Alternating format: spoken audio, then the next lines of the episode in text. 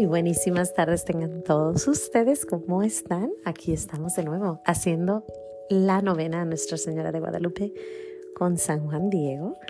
Empezamos. Este es el tercer día. Padre nuestro que estás en los cielos, santificado sea tu nombre, venga a nosotros tu reino, hágase tu voluntad en la tierra como en el cielo. Danos hoy nuestro pan de cada día, perdona nuestras ofensas como también nosotros perdonamos a los que nos ofenden no nos dejes caer en tentación y líbranos del mal. Amén. Dios te salve María. Llena eres de gracia, el Señor es contigo. Bendita tú eres entre todas las mujeres y bendito el fruto de tu vientre Jesús.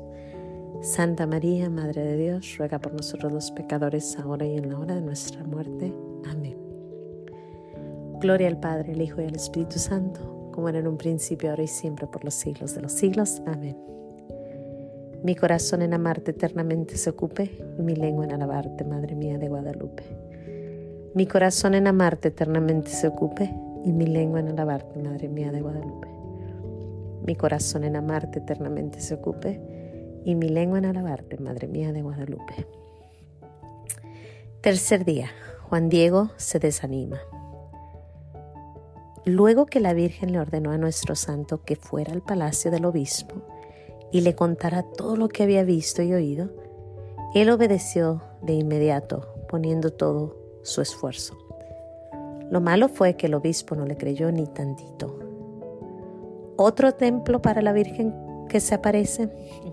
Bueno, bueno, ya después vendrás, hijo, y te oiré más despacio, dijo el obispo.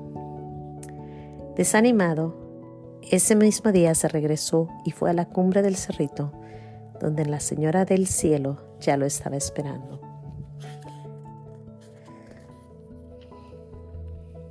¿No sería mejor, le preguntó a Nuestra Señora, que eso se lo encargaras a alguno de los principales, que fuera estimado y conocido?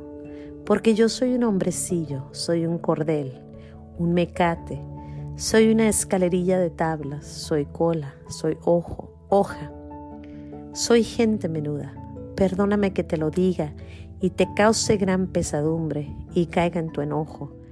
Pero la Virgen no le estaba nadita de acuerdo en la opinión que de sí mismo tenía su socoyote, su pequeñito, que era también lamentablemente la propia opinión de sus hermanos los indígenas. Y no le aceptó de ninguna manera que le devolviera el honor de ser su mensajero. Por el contrario, le hizo ver lo mucho que él valía delante de ella. Entre todos los numerosos servidores a quienes puedo encargar que hagan mi voluntad, solo tú eres mi embajador muy digno de confianza. Como si le dijera, tú no eres ni escalerilla de tablas para que todos te pisen, ni mecate para que te usen y te tiren luego al suelo, ni eres el último de la cola, ni tampoco la hoja que nomás se barre no eres el hombrecito de segunda clase, de esa gente menuda que para nada cuenta. No, tú eres mi escogido. Tú le dirás al obispo que yo, la siempre Virgen Santa María, Madre del verdadero Dios, soy la que te envía. Para mí es impredecible que tú seas el que con su mediación se cumpla mi voluntad. Y nada de eso de el último de la cola. Para que te lo sepas, le pudo muy bien adelantar cuando le, cuando le dijo que le premiaría sus esfuerzos. Eres un futuro santo al que el propio Papa vendrá a canonizar desde Roma. Tú vas a ser orgullo de tu raza y la gloria de su iglesia mexicana. Claro, nuestra madre no se lo dijo, ella pudo habérselo dicho, pero no se lo dijo. Y ahora sabemos que tan grande es San Juan Diego, tan hermoso. Ay, qué bella, bella novena. Pues con tal champú de cariño mexicano, nuestro santo se dio la animada de su vida. Así que soy todo eso, se preguntaría. Y flechado se regresó con el obispo y a base de paciencia y de una labia que ignoraba tener, consiguió todo lo que la señora le había encargado, sintiéndose fuerte con las oraciones de ella. Y podemos considerar que nosotros necesitamos igualmente de sus oraciones para que seamos más fuertes en el servicio de Dios. Porque mire usted, mientras que en las cosas de nuestro trabajo nos sabemos mover bien, somos capaces de ir allá y acá, y si se necesita, sacamos la cara. Cuando se trata de salir por los intereses de Dios, nunca nos falta a quien señalar, que pudiera hacerlo mejor que nosotros, igual que San Juan Diego. Y es que no sabemos de lo que somos capaces. Soy cola, soy escalerilla de tablas. No es cierto. Eres mi embajador y mi digno de confianza.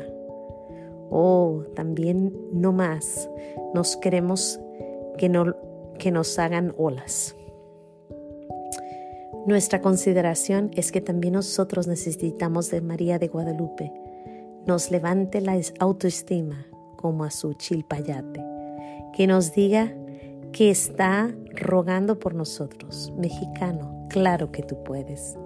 Dios te necesita y lo harás bien. Y claro que ruego por ti para que en esto crezcan más. Eso es lo que nos dice nuestra Madre que confiemos que ella está con nosotros. Qué hermoso. La oración del tercer día, Virgencita de Guadalupe. Ya ves que a veces somos sacones para cooperar en las cosas de tu Hijo y a veces para defender su nombre. Te pedimos, Madrecita, que ruegues por nosotros para que seamos aventados como San Juan Diego. Amén. Te pido también por mi intención particular. Y es aquí donde tú le pides lo que tú deseas.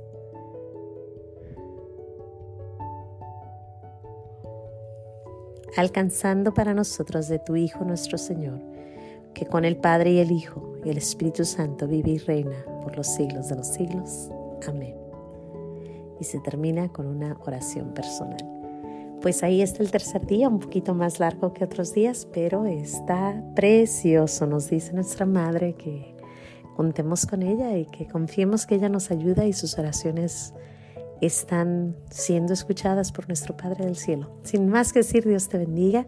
No se te olvide decir gracias este, estos nueve días por Nuestra Señora de Guadalupe y nos vemos mañana, si Dios quiere, hacer el cuarto día. Hasta mañana.